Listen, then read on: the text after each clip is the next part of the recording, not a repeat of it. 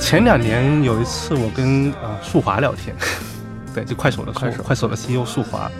他就问我说：“你当时一一年、一二年为什么不做个今日头条？”当时的确我自己也是资讯爱好者嘛， 所以为什么没想到？但一方面的确是个盲区，你在上一个潮流里面，你相对来讲做的比较先进，你就很容易去 miss 没错，下一个事情。所以坦白来讲，这的确是当时的一个盲盲区，对完全没想到。前两周不是那个所谓的互联网女皇 Erica 嗯发了新的报告嘛，互联网趋势报告，它里面有一张幻灯片呢，其实就讲到是说，我忘了它讲的中国还是全球，这几年的时长的新增基本上是靠短视频带起来的，别的都是稳定的， 文本是稳定的，长视频是稳定的，就是短视频在在增长。那这个其实我觉得也是一个移动上面、手机上面特有的一种消费的心态。然后到前几年开始有人说，哎呀，我小时候用豌豆荚， 哇，你小时候用小豌时豆候荚用，豌豆荚，你小时候用豌豆荚，但你想也也确实是十年前的事儿了。对，对，对，对，包括我前两天在不前两天前几个月在极客上面看到个帖子问，上一个时代的产品经理都去哪了？比如王俊宇， 心里有没有咯噔一下？对，上一个时代。嗯，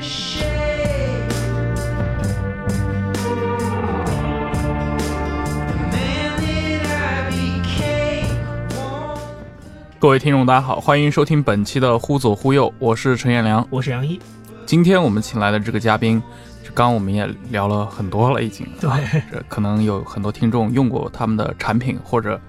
他们这个系列的一些产品。对，青芒的联合创始人啊，王俊宇。 对，我是王俊宇。我在做青芒之前呢，是在二零一零年的时候先做了一个产品，叫做豌豆荚。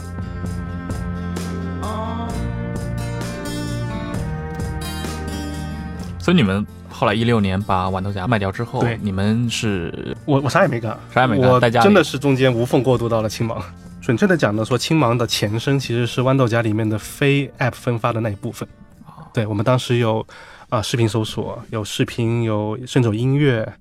有呃小说，啊、还有一个叫做一览，其实是做资讯的。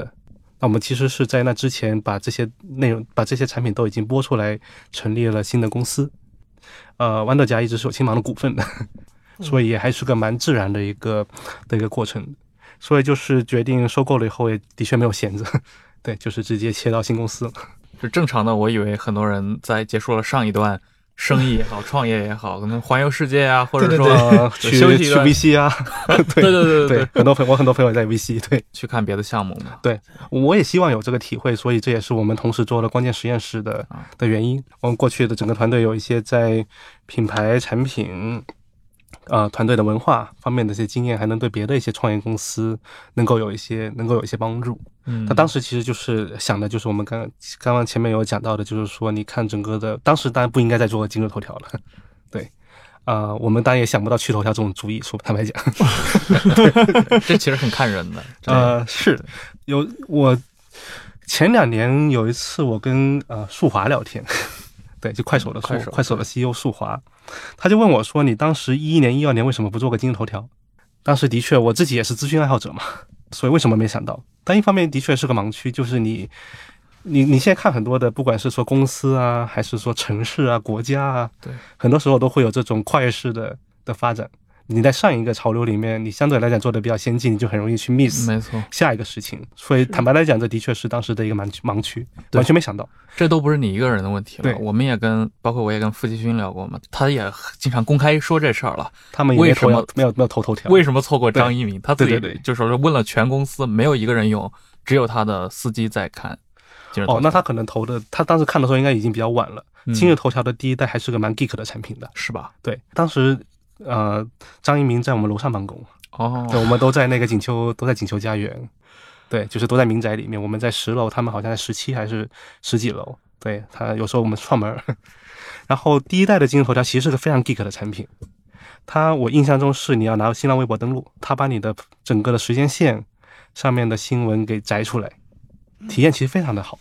对，是一个非常适合我们这种哦 geek 的玩具。我我我完全不知道他对原来还有这么一代对版我本。我的印象是是这样的一个体验，所以说我当时还用了蛮长的时间的。嗯，呃，说回来的话，一方面来讲，我们的确完全没有想到，因为当时豌豆荚已经忙不过来了。 嗯，对另一方面呢，我的确在想是说，我哪怕我做了，肯肯定也不会那么成功。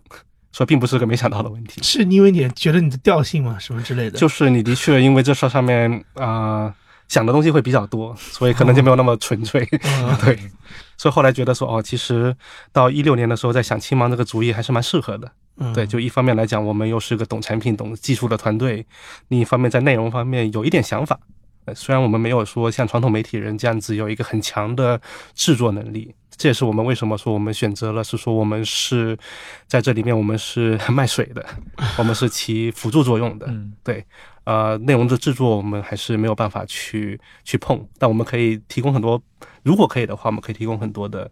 呃帮助。嗯，那我们现在主要做的事情呢，还是说把这些内容给呈现好，给它包装的更好，包包装的更好一些。嗯对然后，如果你在想说整个的呃内容创业呢，我想今天大家说的内容创业，可能更多的是从一四年微信公众号自媒体创嗯没业，错，对微信公众平台开始，没错，对但一三一四年的时候也有很多类似于像好奇心、呃澎湃、界面、嗯见我面们界面，差不多都是那个时候，差不多是那个时候，那些可能就传统从媒体的转型嘛，那种创业。业好像后来就没有了。对那对，种就是那那一波其实是这样，就是那一波是我觉得是一种试水。从现在对回过头来看，就是传统媒体当时，特别是报纸那时候不行了以后，对他的人在找出路，然后他本来就有这个机构生产的能力，所以他找一个新的平台做了一系列东西。但是现在因为你整个的监管又都跟上了之后，嗯这个事儿做起来已经没有那么容易了，不像当年那么容易。那时候其实是不是三十六氪也是差不多那个时候出来的？三十六氪可能稍微更啊再早早他一们要点更点，早一点，他们是作为像科技博客那一类当的，时还是说做网站吧，网站对，嗯做网站，好奇心应该已经算是一上来就是做移动的。对我们如果回顾这个过程的话，如果接上前面我们讲我大学的时候 Web 二点零，然后到了手机上面呢，就二零一零年，我觉得应该是个起点。对，就是豌豆荚的那一年，应该是所谓移动互联网的起点。iPhone 是零七年发布的，到一零年从数据上面来看，才开始成规模的有中国用户是开始把自己的手机换成智能手机。没错，那智能手机呢？我觉得其实我们智能手机其实它应该说它对于整个内容啊，它其实是应该有一个一百倍的一个提升。呃，我们刚刚讲到是说，一个是说在最早的时候，零三零四年可能是几千万的网民，到零七零八零九年的时候，应该已经是一两亿的这样的一个数字了。那到了今天，移动互联网是一个接近十亿的一个数字。那这里面是这第一是一个数量级的提升，这上面其实会对后后来的很多内容创业的方向其实是会有很大的影响的。因为整个的人数，你想本来是一亿人口，到现在的十亿人口，他们的对内容的需求是很不一样的。对他们那个对中位数差的会特别大。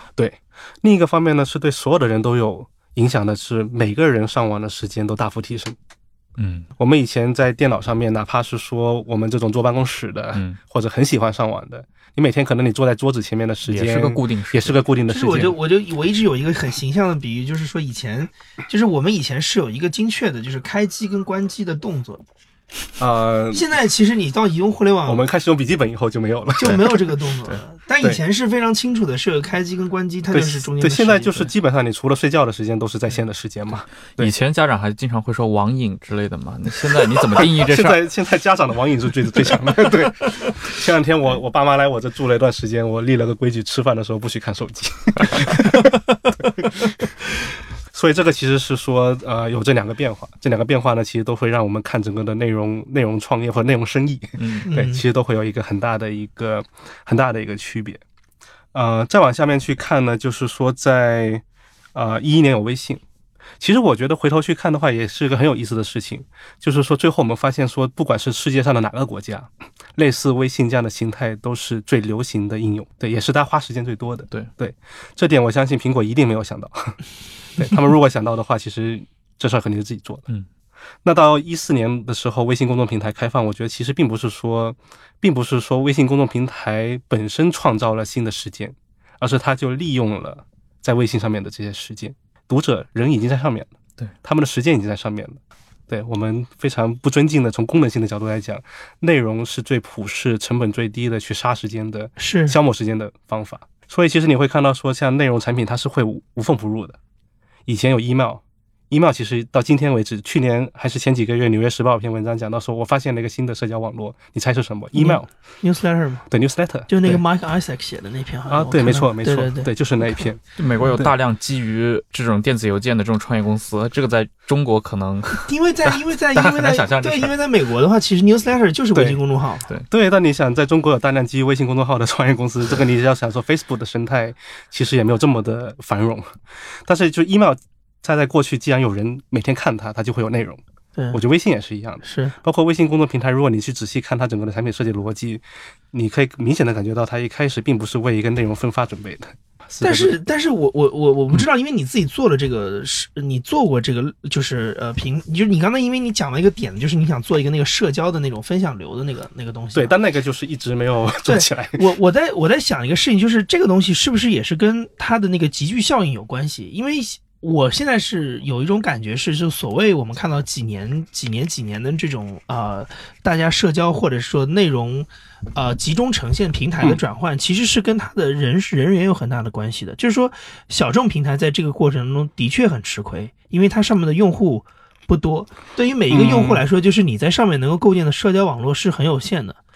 我因我为你像微信之前用微博嘛，大家对花很多时间用微博，其实是因为任何一个人在微博上发，你都会有朋友在上面跟你互动，或者是对有反应，你你感觉你上面是活的一个人，其实我会觉得，虽然是说可能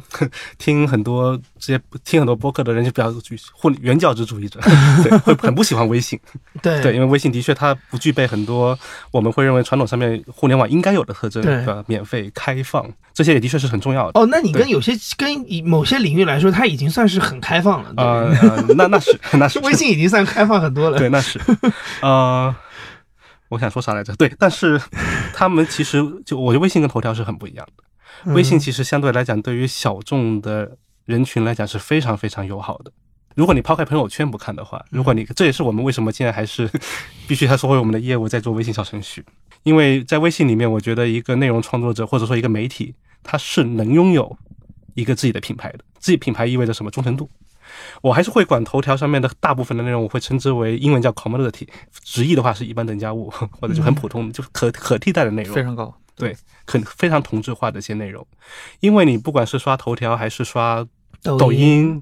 它基本上都不太会去找那个上传者那对种抖感，抖音，它现在它有两个页面嘛，一对个是推荐，一个是关注，所以会好一点。对，对，但是我当时刷推荐的页面的时候，我我喜欢看猫，对吧？嗯，你根本不不是在意是发谁发的猫，对，没错，就是所以你问不题会跟一个内容的创作者建立这种连接。对，现在会好一点，现在玩抖音会好一点，因为他们也强化了这种关注啊嗯等等的一些功能。对我那天刷快手看到什么，像郭冬临之类的，也顺手点了一下关 注。对，呃，嗯会好一点，但是整体上面来讲，还是微信是非常非常强的，因为在微信上面你要接收到。忽左忽右的推送，你必须先关注他，对对你必须先关关注注这个人，对这个人，而且他感觉这是个人。我觉得高品质的内容，它一定是得有品牌的，因为内容的品牌，它就是对内容的一个背书，它就是一个忠诚度。你上次看听了这个播客，听了这个 podcast，你觉得好，你下次听到它有更新，你决定要去听它，你的这个决策成本会非常的低。有品质感的内容，它是一定需要具有自己的品牌的。那微信在这点上面来讲的话，会比头条等等的会好得多。如果你看头条排在前面的这些号，我之前在哪看到个榜单，我印象中很多都是那种属于没有就那种白牌号， 对，比如说“文史春秋”这种感觉的名字啊，嗯啊， 就嗯对嗯营销号其实你根本就不知道，对对它什是么个我什这我都 东我西这些号名字是我瞎编的，比如“欢乐一刻”“欢笑一刻”啊之类的，就这种感觉的号。嗯，对呃，在微信上面其实会很不一样，大家还是会认出是这是谁写的。对对，我觉得这是一个相对来讲更健康的一个生态。呃，这跟微信我觉得它比较少用这种所谓的信息流分发，我觉得还是会有，还是会有关系。哦，是吗？就是它，对因为它是一个主动，你要找主动，相当于还是主动找资讯。对你可以说，它效率低，它的确效率低。嗯，对，坦白来讲，你包括我们今天要去做一个新的公众号，要找到新的粉丝，所谓的粉丝要增长、要涨粉，会越来越难。从这点上面来讲，它的确是效率低的。但客观来讲的话，它可以让很多很小众的号活得非常的好。比如说我关注的一些什么飞机的爱好者，啊、什么航行的爱好者，我还关注一个号叫“报业转型”，就是专门讲各地的传统的。我好像也关注了。那个号，对，那报其实写的文笔是很传统的嘛。对对 对对对对，对，但是你感觉很像机关单位里写的论文的那呃，种。对你每次看也会觉得阅读量没多少，但它就能一直往下 写。对，这个你很难想象说在别的平台对会会出现，所以我觉得微信这点上面还想还是说，这个品牌还是很重要的，就是尤其是说做内容来讲的话，嗯呃。我觉得技术或者说平台的进步呢，它其实就是让很多工具性的东西，它会逐渐的会被取代掉。那头条它其实是把传统的新闻的消费迁移了过来，对并且进行了某种程度上面对传统媒体进行了毁灭性的打击。对，比如说我家乡的报纸， 就三线城市、二线城市的报纸。那本来来讲的话，你想象说，在十年前、十五年前，那一个当地的普通人，他如果想知道一点今天的时事、嗯今天的娱乐八卦，嗯，他的第一选择还是去买这么一份报纸。他的报纸其实你要说竞争力呢，我不觉得有竞争力。他把省城的报纸、广州的报纸基本上复制了一份。那我觉得他是还是解决了当地的人们的一些很基本的一些需求，信息获取嗯对信息获取的需求。而且大大多数人应该是没有条件说坐在电脑前面上网的嘛，对，所以买报纸还是在有手机之前，还是一个更好的一个选择。那到现在来讲的话，其实你在头条上面能够获得一模一样的，甚至更好的内容，对，还是一个很大的一个进步。但是应该说这些内容都还不是有品牌的内容。对如果我们考虑说这些 use case 的话， 对这些所谓的大家消费这些内容来做什么 use case 的意思，嗯，对你本来可能就想消磨时间，我想知道一个事情，这些都是最容易被取代掉的。对，包括我们后来在这几这几年开始有什么呃 AI 写稿，我就是报个比分，我报个股市，的确机器人能比人类做的好更多嗯了。对对对对，对，所以你会发现说被取代掉的这些工种，其实都是这些最工具性的、最功能性的工种。那你就会想起来，有点像，可能会有点像是说，如果我们说十九世纪摄影术的出现，在摄影术出现之前呢，其实画家这个行业很大程度上面也是个很功能性的行业。对我要留个影像，我匠只人能找一个画家，它是一个非常工具性、非常功能性的一个作用。但当摄影术出现了以后，那这变些成人艺术了，纯艺对它就术变成了艺术了对对对，那我觉得像呃媒体其实也会发生这样的一些变化，最多的需求、最大众的一些需求，它一定还是这些比较偏功能性的。嗯，对，比如说天气， 这事儿现在基本上你都不用打开应用了，对吧？明天要下雨，今天至少有三四个应用给我发个推送了， 是，对你根本嗯就是连打开今日头条来看这事儿的都不需要的的的的这个必要性都没有。对，所以从这个角度来讲的话，你就会想到是说，哦，那其实最后传统的这些内容制作留下来的，还是这些不能被嗯机器取代的、这些不同质化的、有品牌的内容。嗯，我觉得这是我们往前去发展应该会看到的一个的一个规律。那如果我们看美国的话，呃，一样的地方报纸死的差不多了。是对。但《纽约时报》啊该活得好还是活得好，啊、对，《纽约时报》 当然也经过了很大的困难以后，十现在年还的活得还困难行。但你会发现说，肯定说活得好的报纸应该比原来少得多，哪怕在美国的这种全国性的大报里面，因为因为这个也很容易理解，就是刚才说的，就是一个媒体，其实在以前它既有内容生产的功能，对也有工具性的功能，对，嗯就是而触且达嘛，而且大部分的利润来自于工具型的功能。美国的报业，中国的报业，我印象中应该也差不多。呃，最大的一块广告收入是分类广告，对对对这块当然在十年前就已经被 Google 干掉了，对，是不用等到现在，是对，在移动互联网出现之前都已经被 Google 干掉了。所以，一个报纸它的目，它如果最终发现它自己的能，它最终的目的只是一个工具性的话，它就一定会被取代掉。而对，那你就会发现说嗯这里面的一些暴利会消失。对对，本质上是你原来这里面很多利润是因为你原来垄断了渠道，是的，垄断了发行，是的，所以像南方都市报几千人的快递的这个投递员，对对对对对对对他不仅可以投报纸，还可以投牛奶。对对对对，我们在广州都是用报社帮我们投牛奶的。 对，呃，那你发现这块的一定会被取代掉，那那同时消失掉的是这里面的一些额外的利润，就是暴利没错。对，然后你回到它的核心的业务，就是内容生生产的话，你会发现，其实一个国家的内容生产也不需要那么大的体量，呃，而且这里面大部分生产出来内容其实是同质同质化化的，很多对的，对，那如果你在头条上面生产内容呢，从我的角度来看呢，会觉得你其实就是为算法打工嘛，用户看完就走，他也不会对你留下什么进一步的的印象。对你在这里面你是没有办法获得利润的，赚的是一个辛苦的一个钱。嗯，在微信呢，我觉得会好很多， 会好很多，因为你的用户有忠诚度，那你去给用户种草也好，写个品牌广告也好，嗯用户买单的机会都会更高。嗯那这是说我们会觉得哦，小程序在这上面应该能起到的作用会会更大一点。微信也有头条的一面，嗯，朋友圈。 如果我们去跑整个的数据啊，微信里面每天最流行的内容是哪些？你会觉得可能跟你想象当中头条或者去头条的内容没有太大的区别。我们不评价这内容的好或者是坏，只能说更多的这八亿的人口里面，十亿的人口里面，更多人是想要这这些内容。那这是一个客观的一个的一个事实。那微信从整个平台角度来讲，它也没有办法为那些更注重品牌、更注重品质的公众号去做更多的优化。你如果从它的产品经理的角度来讲，你会想数据是什么样的？ 但是他们又做了小程序这个事情，相对来讲就开放了一个新的画布。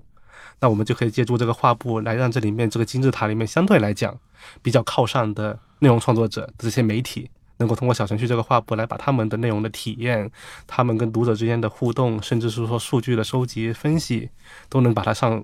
提升一个台阶。哎，但是有一个有一个事情，因为你其实已经经历过一个呃类似的一个生态，就是对 App ，app 的的那个生生态态。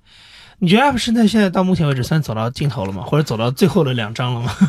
啊，算是吧，就坦生白讲命算 生是。命周期已经 生命周期快结束已了经是吧，到了，大家呃，不会去下载新的 app 了吗？这里面得排除掉一个 ex 一个除外呢是游戏，啊，对嗯游戏呢你是会不断的去对更新换代的，对嗯游戏是有生命周期的。那大部分的 app 如果这个 app 是对的的话，你就不会去不断的去找新的 app。也恰恰是因为这个，是我们当时看到小程序的时候特别兴奋。经过十七个月的等待，忽左忽右的微信听众群终于开通了。各位小伙伴，不管你是因为偶然的原因收听到了这期节目，还是本身就是忽左忽右的长期订阅者，我们都欢迎你参与听众群的讨论。我们会在听众群里发布更多更新的节目信息，也会收集各位对忽左忽右内容的反馈与建议。加群方式是添加微信号 hzhyxzs，也就是“忽左忽右小助手”这七个字的拼音首字母。注意了，是忽左忽右小助手，这位小助手会将你加进群聊。期待你的参与。我们前面其实有提到说，一四一五年的时候有很多也是做 app 的那种创业，然后我们到一五一六年的时候，我们对这个 app 的市场，我们也已经有很明确的判证据来证明是说用户不想装 app 了。对，因为装 app 对用户来讲，对一个普通人来讲，或者对于听众你，你们可以想想，你要装一个 app 是什么感受？打开 app，如果 iPhone 的用户打开 App Store，死慢死慢的，还点好多下，对，中间可能还会出错。然后现在会好一点，如果换到三四年前呢，大部分的 iPhone 还是十六 G 的，如果是 Android 的用户呢，有个普遍的认识是说这，App 会耗电、跑流量，可能会偷我的隐私，嗯所以这些都是会导致说一个人，就我们不说什么 App 的呃用户体验这么抽象的概念，就大家想想自己装 App 的时候会不会犹豫？对，还是会犹豫的，除非像我们这种久经百战的，没事儿每天的主要的工作就是装 App 的人。 所以这是我们当时会觉得是说，像比如说，呃，如果是说你一个媒体自己有一个 app，嗯这事儿比较难，对用户来讲这个成本太高了。然后一个媒体呢，尤其是说我们刚刚讲的那一批的内容创业啊，基本上呢还是用传统的生产形态嗯，来生产的对，啊、那这里面产能就是个问题，对，产能就是个问题。比如说你一天能写几十篇文章，很好了，呃，几百篇文章但更好。纽约时报大概一天的产量，我记得好像是四五百篇，嗯对这样的一个数字。那它基本上作为一个 app 存在在我的手机上，对我来讲还是有些意义的。因为它量够大，它量够大。嗯我如果想知道国际新闻，我基本上我看它就够，但是我也不能只看它。但我们想象很多别的媒体，比如说像举个例子，好奇心，好奇心你可能没有办法是说我我只想看我的所有新闻，通过好奇心看就可以了。那你在这个时候，你还是会选择一个对大部分人来讲，他他不一定会经过经过这个理性的权衡啊，嗯但他还会选择说我去一个所谓的超级应用。对，你就更别说，比如说像一天只更新一次、 一周只更新一次的这些 app，那你很多时候我们去访用户会装，为什么要装？就是聚会的时候能拿给别人看。 坦白讲，嗯这是个很实用的一个功能，但他自己不会去没事儿去看。那为什么对小程序这事儿这么兴奋呢？其实就是因为他把刚刚讲到的 app 的 app 安装的障碍全部都消除掉了，你甚至没有安装这样的概念，你用一次以后，它就出现在微信的下拉或者别的什么地方对的下拉这个地方，你打开呢又能够获得一个跟 App 类似的一个体验。而且它是可以跨系统的。对，它可以跨系统，包括我们现在还会在看说它怎么去跨平台，比如说像，呃，微信有小程序，支付宝有小程序，百度有小程序，头条、嗯抖音都有小程序，现在国外 Line 也有小程序了，对他们叫 Mini App。对嗯，Google 其实也刚刚推出了，也刚刚 announced，了他们宣布了他们的小程序，他们也叫 Mini App，好像是。那回到四五年前，很多媒体还是想自己做 App，为什么？那我觉得这些理由今天搬到小程序上面都还是成立的。对，比如说你想让自己的内容呈现得更好，你的组织的形态就是跟微信不一样，微信每天只能推一次，是对，好奇心每天几十篇稿子，如果我每天只能推一次，或者哪怕是有特权八次，还是不够。 那小程序都能解决这问题。你想做一些不同的互动的形态，小程序也能来做这个事情。你想去做，比如说你想某些地方能够收用户的钱啊，嗯小程序也可以来做这些事情，嗯都可以做。跟你四五年前去要很多媒体会做一个 app，我觉得是接近的。跟十几年前很多媒体会想做自己的网站，其实也是接近的嗯。那小程序我觉得是当下的这种心态，只是说对于非常同质化、质量非常低的媒体，的确没有这个必要。就跟你在做 web 的时代，在网站的时代，那也很多垃圾站。你有一个网站，用户也不会收藏你。对，那我觉得这些都是提提供给相对来讲金字塔比较往上、有品牌感、有品质的媒体。有品质的媒体一定有品牌感。对，这是我在想小程序、微信啊、这些事情，其实在现在的一个意义。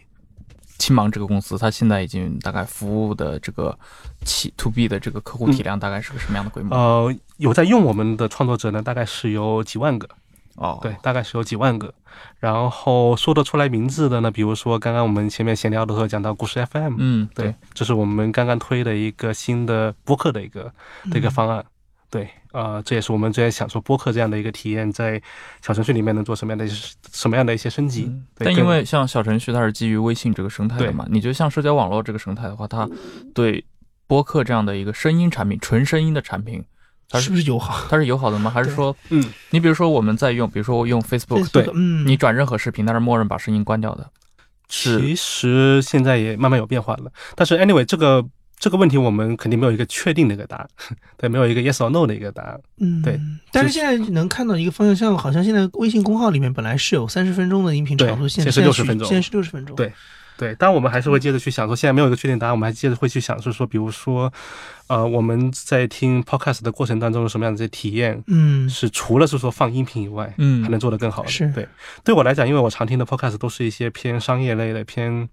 呃访谈类的，你听的都是什么？呃，我听英文的会比较多一点。嗯，你说一对个，你可以说两个。呃 record、 啊 record media、嗯呃 the w e d c a s t 嗯对，呃，当然也有非商业的 the day 呃 daily，嗯对，这些都是 The Daily 单的听 The Daily 单就是一个比较放松，也不能叫放松，就是纽纽纽时的铁粉因为啊，对嗯《对纽约时报》的真是铁粉，对从 Mike Isaac 的文 章到 Daily 都会看，哎不对错，。听故 事吧。Daily 确实制作的非常的好，嗯，但是如果我听 Record 的访谈，我其实会很想记笔 记。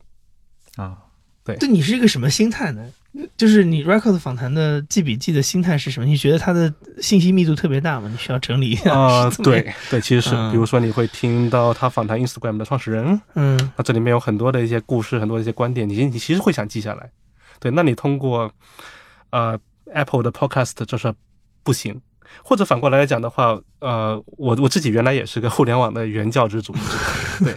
但现在某些方面呢，可能比较也不能叫现实吧，但你还是会想是说，其实一个非常开放的标准化的生态，有时候是会有它的局限的。嗯，对，比如说你都是通过 SS 来做，嗯那你很多的你想做的增强，其实是很难去做的。对，对，比如说我就想给它上字幕，对我想给它配图文，嗯对我想给它能够去让用户能够打点，能分享这个 segment，能分享一段，嗯这些事儿其实是很难在一个很开放的心态上面去对，去做的。对，呃，如果你要去投资去做这样的一个事情，你的确还是会想是说，怎么样在里面得有一些商业上面的一些的一些回报。对，所以这是现在没有那么原教旨。所以相对来说，你现在这次创业在经营压力上，不过感觉好像你这两次创业的经营压力，好像对你们来说都不太是一个问题的样子。第一次创业拿了大笔的融资，你融资融得多的含义是什么呢？你花钱花得多。 对，所以呃，可能问题压力会更大一点。嗯，对，而且你要想，我不知道大家如果没有创过业的听众会怎么想融资这个事儿。比如说很多电视剧里面好像都会包装成是说哦，融了那笔钱我发达了， 嗯，嗯对但大家一定要注意一个概念：融资的钱不是你的， 融资的钱是要还的， 嗯你是要稀释股份的，而而且是要还的。对对，理论上你是要还这笔钱的，除非你公司破产，是对，否则这笔钱是要是要还回去的。对对，它啊不这是个这说其实就是就是你刚提的那个话题，一旦上一轮融资它的金额被吹得太大了的话，下一轮假设它缩水了，而且你的你的股东其实是有优先权，对，拿走这部分的，对，它是一个，比如说你会看到，比如说像，呃，乐视后来发生的的嗯的的事情，你会意识，其实这是一个很鲜活的一个例子，对所以它真的会出很大的问题，甚至会比会比你不融资出更大的问题。对对，呃，经营压力其实也其实也还是蛮大的吧。嗯，对，尤其是说现在青芒做的这个事情呢，应该说它更它更长，说好听点更长期，嗯说这句话的意思呢，就是说它短期内的增长更困难。 对，我们要推很多的事情，其实会更加的困难。对，尤其是说像呃品质，很多时候刚刚前面讲到是说，其实比如说现在自从呃有自从说整个移动互联网起来以后，我们好像整体感觉说整个内容创业的品质下降了。对对，呃，这是我觉得还是因为说整个互联网大家还是会看大，还是会看大面。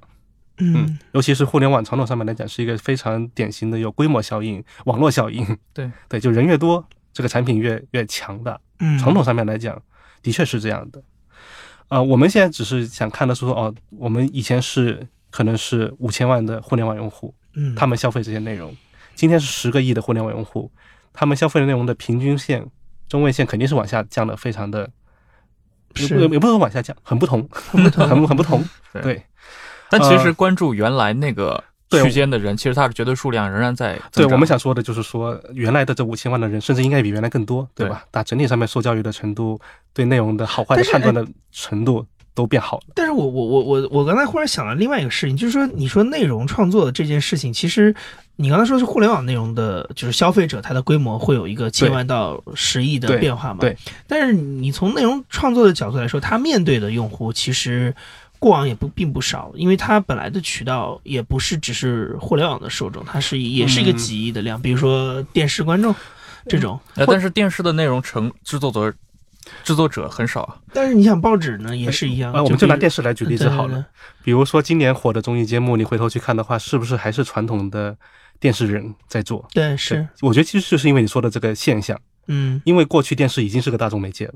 现在来就是到它本来中位数就比较低，是这呃样。嗯也不是，就它没有太大变化。电啊如果说视频这个事儿，其实应该说比较理想的，比如说我们现在喜欢看《乐队的夏天》啊，嗯，啊，虽然它不算是一档很火的综艺节目，应没该说错，但是你整体来看说，你会觉得说这些内内容是雅俗共赏的，它差不多是从电视机的渠道搬到了移动互联网上的，对这个受众的对这对，群因为它人受众其实没有太大的变化，的变化，嗯，呃哎，那制为作什么人也没有太大的变化。那你为什么那那个你觉得变化比较大的是哪哪一个？呃，我，再举个例子，比如说，那如果是文本内容的话，嗯，那过去哪怕是报纸顶尖发行量发行量的报纸，多大发行量？就参考消息跟环球时报嘛，最以前呃的，就对，是那《环球时报》就已已经比较接近我们想象的那个状态了，对吧？ 南方周末是几百万订户吧，好像南方周末没巅有峰时，期印象中应该没有那么多，他们应该是几十万发几行十量，万发行对，嗯而且其实应该我印象中是学生会更多一点，是所以其实你会想是说看的人很少的，就是说这个文本的内容，它其实它的受众发生的变化应该比视频要发生更大一点。更大一点。嗯你说视频其实现在还是一个很相对来讲还是一个比较传统的一个事情，但还是抢 IP，对 对，抢这种顶尖制作人、顶尖团队嗯，制作出来的节目，这点跟文本市场，比如说如果头条的话，你基本上嗯很不一样很不一样对没，错里面的几这么多几万、几千万个内容创作者，可几千万应该没有那么多， 对，那他们其实是非常容易被对被取代的，或者说短视频。嗯，短视频也会很不一样。对 这就完全就是个新增出来的需 求，是的，就是过去没有。对，但如果你去看它后面的原因呢，其实一个从消费端的角度来讲，第一手机变好了，嗯对 啊、当然我觉得比较重要的也是资费下降了。嗯，对你现在你刷短视频，你不会心疼钱了，对对，对，你基本上花不了什么钱，你不会去想这个事儿。然后手机的摄像头也变好了，嗯，呃，手机的 P C P U 也变好了，可以直接美颜了。 对这些事情，我觉得对于短视频的发展都特别的重要。前两周不是那个所谓的互联网女皇 Mary Ricker 嗯发了新的报告嘛，《互联网趋势报告》嗯，它里面有一张幻灯片呢，其实就讲到是说，在中国，啊，好像不止在中国，我忘了他讲的中国还是全球。这几年的时长的新增基本上是靠短视频带起来的，别的都是稳定的，文本是稳定的，长视频是稳定的，就是短视频在在增长。那这个其实我觉得也是一个移动上面、手机上面特有的一种消费的心态。就是说嗯明短视频在下沉这个事情上，它的效率是最高的。你要想再想一个事情，是说文本文字还是需要受教育的。对，它是是它是有没错要求，就对这就跟包括像听音频节目对一样，它是基因为音频节目它可能是纯粹基于你的内容本身，你对就是用声音对表述出来，你对没有太多的一个，比如说我快手对吧？它有很多视觉对元素可以直接刺激你。对，短视频比音频还要更直接嘛。对音频至少还有语言，你还需要理解这些是这些语言。短视频你都不需要理解这些语言，它的消费门槛是目前来讲很低的所有的心态最最低低的的，最低而的，且是短视频。我们指的短视频长是视频十秒对、十五秒的这种短视频，还不是几分钟的那种开演那种都现在都不能叫短视 频。那个那还是有制作的，因为对对对你超过了，我觉得可能超过十几秒以后，你一分钟的一个视频，你很难说我一个原生态的展示出来。没错，对嗯没错，当然现在市场现在大家开开始做 vlog，但 vlog 我还是觉得制作成本还是还是挺还是 vlog 其挺实好好的啊的 vlog 这种东西，其实以前电视台也有，就是那种五分钟的专题嘛，啊。嗯，就是对这种东西，其实还是有制作在里 面的。所以这点上面来讲的话，视频的受众其实没有那么大的区别。嗯，对，但是我觉得真正被削减了的，我觉得文字的受众真的是被削减了很多。你像还我觉得们被削减了？你他不是说从那个十几份的订户到现在哦不不，我指的那种就是刚说的传统的那种，就是对对那种质量有需求的，因为你看现在的那种头部的公号，基嗯本已经漫画化了。啊啊？那对，是图我们在图画了 GQ 对实验室什么的，没错，就是在都是前几年，可能你真的你还认真写一个四五啊千字的文是的章，你没是可以错火。现没在错，我看到现在的，也还是能火的， 对对，就是就还是我们刚才的观点是说，你从整个整个市场来看，比如现在十亿人的内容需求，从平均数肯定跟五千万人的时候有对很大的区别，嗯，但你不能说这五千万人的需求就就消失掉了。嗯，嗯包括是说前前一阵子，其实我们很多合作伙伴也会很担心，是说用户会不会，就或者整个市场吧，也会很担心，是说用户会不会刷抖音就不看微信公众号了。嗯对对吧？呃，但是我们后来做了一些研究以后呢，其实大家也可以想想自己的感受，就是你刷抖音和刷公众号是个蛮不一样的嗯感受。的。那你刷抖音吗？哎，我跟你讲，我刷抖音就是属于我是看关，我是认人的。哎，嗯我真的我的习惯改变不了，我是认人的，我只是关注我关注的那些人刷嗯抖音，我不会在那个流里面刷。哦，而且我发嗯现哎我有但他一个们发的频率够高吗？也还好，就是我可能嗯隔一段时间想起来了，就对，所集以你中的不看一是说每看。天会上瘾的那因为种。我我发现我有对一个我有一个特别抗拒的事情，其实对是我特别不喜欢把那个号，因为你知道，就是抖音的那个刷的东西，其实它就是你会其实是调教它嘛， 对就是把它调教的跟你的品味特别像，我很抗拒这件事情。就我特别不喜欢以那个东西被我调教的跟我的习惯特别像，我啊哪怕希望，比如说好奇心，我原来喜欢读是，嗯你正好猜所有中了我的需求，就是你大部嗯所有分人看的都一样，样的。 我都很喜欢，那 对是我觉得挺好的。嗯，对但我很讨厌，就是我把你教的跟我一样很像，我很非常非常抗拒啊，这件我觉事情。得现在从内容产品上，Google News 和 Apple News 这点平衡还挺好的。 是吧？对嗯，对我们刚刚是说抖音，对对，你就说抖那个公号会被抖音替代掉吗？对，一个是说我们去访用户呢，用户的一个明显感觉是说，他们的确刷抖音会成瘾，嗯但是他们会觉得这是浪费时间，就他会就有他们知道是在对浪费他时们会间，有一个 负罪感负罪感。对，然后他们会公打号开打公开号公号赎赎罪吗？呃，也不一定， 说实话也不一定会啊。对，就是你说的很多公号，其实也是收藏了再也不看嘛。对对，read 就是稍后再读，再也不看。对，但是至少说这个认知还是有嗯。我的方法是把很大它区别保存在我的那个叫什么，就是那个 Evernote 里面，它不是啊可以直接保存，啊然后我是就假装我看过了。 对，但是你要说公号有一群有一个就微信生态有一个所谓的红利期，那因为是在一四一五年，嗯，那可能是你唯一的娱乐。对，对，没有说短视短视频的时候，很多其实一最后会看短视频的人，他也只能看文字。那这些人他可能本来也没那么喜欢阅读文字，是所以的，说他们还是会被新的形态给心给吸引走。嗯但你要说喜欢阅读文字的人，我觉得始终都还是在在这对个市场，对在这个市场里面的。嗯，对。但有一个事情，你刚才说到的，就是说，呃，有了一个十万级的，呃，十亿级的量级的市场，但是还有五千万的需求嘛，对对吧？那但是问题是你从一个普通的观察市场的人的角度嗯来说，他会觉得我有十亿量级的市场，我为什么不去做那个？我为什么要盯着这五千万的需求来做呢？哦，你怎么跟人家说服这个事情？因为被别人做了 呀。对啊，不是最大的头肯定是做那十亿人的嘛，但是那你怎总有但我我在想的事情是不是还是有一个，就是你得，呃，你可能要说服一些人去扭转他的这个观念，就是或者说五千万的价值，你到底要怎么跟别人呃，展示呢？理论上面来讲的话，如果我们要去抵抗这种所谓的规模效应啊，嗯我觉得还是两，就从从从从你整个的整个的生意的角度来讲，你无非就是两个事情。嗯第一呢是说成本怎么样更低一点，嗯我觉得这事儿实际上是因为以前来讲的话，互联网一定是个规模效应，是因为嗯研发成本实在太高了。对你可能做一个五千万人用的产品，跟一个做一个十亿人市场的产品，但我们现在远远没有五千万就人是啊用投了。入其实差的不是 很对，多，投入其实差的差不是很多，嗯对但现在来讲的话，整个的基础设施非常的成熟，所以其实投入就可以差出来了。对你很多的基建啊什么的，已经不用自己去嗯想这个事儿了。豌豆荚当时我们做的时候还得自己去建机房，虽然不是说从砖头开始建，嗯，对，但是你自己去租服务器，得去租这个机房的空间，你要去操心里面的空调啊，你嗯要操心说这个光缆被被挖土机挖断了怎么办？ 对，我们得处理这种问题。现在不需嗯要，现在不需要。所以现在的的确，我觉得从整个环境的角度来讲，成本也低多了，也有点像说，也我有我们对于创作者来讲，我们对于媒体来讲，我们提供小程序其实也是一样的嘛。嗯，你现在想去做一个自己的类似 App 这样的东西呢，也有可以找我们，你也不用说自己从头再找三四个工程师从头来做，嗯对，成本。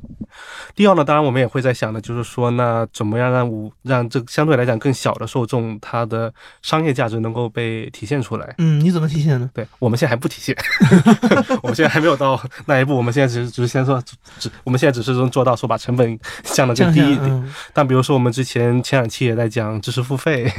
对我觉得这个其实也是一个乐观的信号，是说，尤其是说对于这种有品质感的内容，嗯大家会开始愿意为内容本身而付费，而不是说只能通过广告来。补贴，虽然说短期内来讲的话，知识付费肯定有一个所谓的回潮，嗯，就是风口一过，那的确啊，因为很多人被割了韭菜割以了韭后菜，嗯没错，他就觉得这事儿就西不好域破产， 哎，对，不好玩 了。但是应该说，它也还是会留下来一小部分的，嗯不知道是一小部分还是一大部分，反正 就一部分的习人。惯吧，持续对的还会在这个里面。对，我觉得还是有一部分人在这里面获得了好的感受，嗯对，他会留下来。你看这个市场，其实跟我们刚刚讨论很多市场也蛮接近的。就现在其实最流行的内容还是那种非常工具功能性的内容，是的，对，是怎么发财，怎么升官， 对，对，其实本质上卖的最好的是嗯这些内容，怎么升官发财，怎么去情商课啊，怎么情商去课哎情商职场课我还买了，我还觉得还不错， 哦，是吧？才刚有情商课，我觉得还不错。我也觉得还 不错。啊不好意思承认是吧？ 不是，我是一个没有买的人，所以我也没有立场来说这事儿。但你其实，在想说整个金字塔里面最我们说最同质化这部分内容，其实我之前呃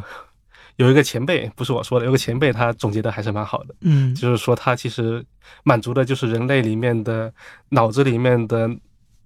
爬虫的那一面的需求。就爬虫是一种相对低等的的动物，对它满足的这些内容，它可以概括成是说，但以前在新闻课上面大家说三三色星嘛，嗯，嗯对呃，第一是这个东西我能不能吃，第二呢是这个东西会不会吃了我，第三呢是我能不能跟跟这个东西去繁衍后代。嗯，嗯，这比较动物性的需求了。对对，就非常对非常动物性，非常甚至还没有到哺乳动物。 对，爬他说爬虫脑。对，我理解的，刚刚杨一问你的那个问题，其实就跟我之前问你嗯关于现在的经营嗯压力啊，其实我觉得本质上都是同样的问题嘛，就是你现在投的很多青芒也好对，包括你们通过光剑来投的那些内容项目，是不是你们一起来联合投出这笔钱的嗯伙伴，也都是在这些事情上认知相对对来说更一致的？ 对，是相对更一致的。但我们也有，包括说我们现在很多时候，尤其是说去支持一些别的内容团队，嗯会觉得是说，其实你要是按照风险投资的角度来看，你追求在短期之内有一个十倍、百倍对，的一个增长期，基本上是不太可能的。是啊对，因为我们也找过一些风投行业的嘉宾嘛，他们也提到过，他们追求的那种投资，在我对们对对看来，那数字都是暴利的。对对对对对对，所以这就我是他们追求，就是那你说那个十亿的那个对对市对场对。 对，只有十亿能实现这个事儿。啊，没错，这个是这个是这个是对的。虽然你也能看到很多呃例子，比如说像在电商行业就很很常见嘛。对，对嗯你不需要做到一个最大的，你也能够对赚很多很多的钱。在内容行业，我觉得我们现在还没有人做出来，我们看能不能 往这个角度去努力一把。但我们去支持别的内容团队的时候，我们一般还是会认为是说它其实就是个生意。哎，但是你看这个这个这个当中有一个有一个事情，就是你刚才说电商其实它维持一个小的受呃消费群体对就可以养活嘛对，但内容很难，你觉得？或者说暂时还没有办法实现这么快的一个规模，你觉得为原因是什么？是因为消费者不太觉得内容是个可以购买的商品呃，吗？本质上还是因为内容的内容的利润比较低啊、呃因为这个。但如果你看视频行业的话，也不一定。 看视频、看电影行业的话，也不一定。因为以前其实呃，传统媒体很多时候它是拿内容当成一个橱窗，但是它实际上扮演的是一个广告，广告广告是帮别人卖货的一个角色嘛，所以它的钱是来自于帮别人卖货来得到这个溢嗯价。但是现在就是说，它等于因为渠道的变你化，走那条路就得追求流量，它失去了，嗯对它失去了这个功能，那就变成它一定要靠自己生产的产品来卖的时候，这个是不是有一点？呃，但是比如说我之前听你们的上一期节目，在讲到短视频还有空白，嗯嗯对他其实也讲到是说，其实就是，呃哇，啊真你听了好多 期啊，真的听了好多期的，你所以就好多是场那期嗯所以就是跟睡梦中见面的人的的听的声音的人见面是个很奇怪的感觉。 嗯还好不是洗澡的时候见面 的。嗯对，所以其实他讲的也是说很多广告主的预算没有出处嘛。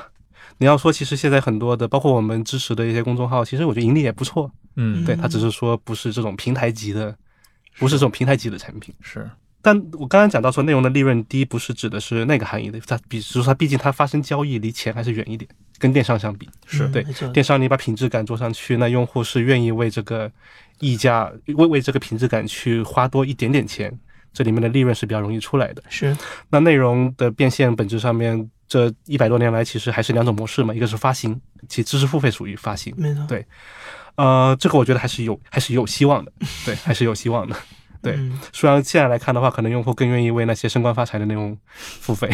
但是我觉嗯但得他们比如也说有，升级的需求，对他们有升级的需求。包括我们在国外的话，会看像《时报》、像《纽约时报》、像《卫报》嗯，啊、这种都是近年来扭亏为盈没错，的一个很好的一个例子。对，对，啊、进一部分另一部分是广告。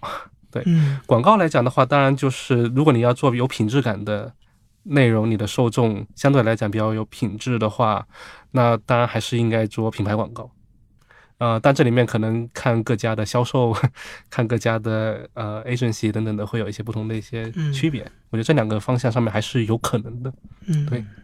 好。那以上就是我们这一期节目的主要内容。呃，非常感谢今天俊玉到忽左忽右来给大家介绍这么多，因为他算是在移动互联网这波浪潮里面算是个移动互联网的老兵了，虽然年哦纪还不大， 我对说起来有点伤心， 对你就是你我现在开始慢慢，呃，我有时候经常，比如说以后后来有段时间认识了那个原来南方周末的编辑冯端，嗯，嗯，我就想跟他说，哎，我从小就看你的编的版， 从小看你的啊，真的文章是长大啊，的，真的真的是，因为九八九九年的时候开始看《南方周末》，那时候我也是刚上，还没上初中，还在小学。嗯，然后他编的那个版在线版，后来叫在线版，当时叫什么我忘了，就基本上就是介绍互联网。嗯，对嗯我自己应该是到上了高中以后才有机会，呃，自己有电脑。但我那时候其实对互联网的兴趣还真的是看那个版培养起来的。对我记得我当时 keep 了一个笔记本，就是记了各种网址。我买过那种网址的书， 我我没买到，我是自己拿个笔记本记了各种网址，想着以后有机会上网，应该去看看。嗯，，对对，这是我后来跟他说，哎，风风叔叔，我从小看你的版长大的， 嗯，然后到前几年开始有人说，哎，我小时候用豌豆荚，哇，你小时候用小豌时豆候用荚， 豌豆荚，你小时候用豌豆荚，但你想也也确实是十年前的事儿了。对对对，对，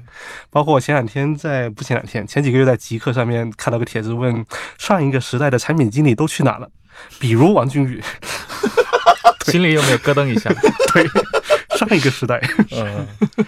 过气的人了，过气的人了。 对，也是，哎，就是高龄高龄人高龄创业人士还是要做一些高龄创业人士适合做的事情，比如说，孵化一下下一代的产 品吧。比如说现在其实做的青芒这样的事儿，其实说白了还是挺难的，嗯，对，因为它考虑的维度特别的多，对对，有有内容相关的，有产品相关的，还有这种所谓的生态啊嗯啊没错等等相关的，它其实的确是个挺挺难的一个嗯，的一个事情。那各位，我们下期再见。再见。再见。嗯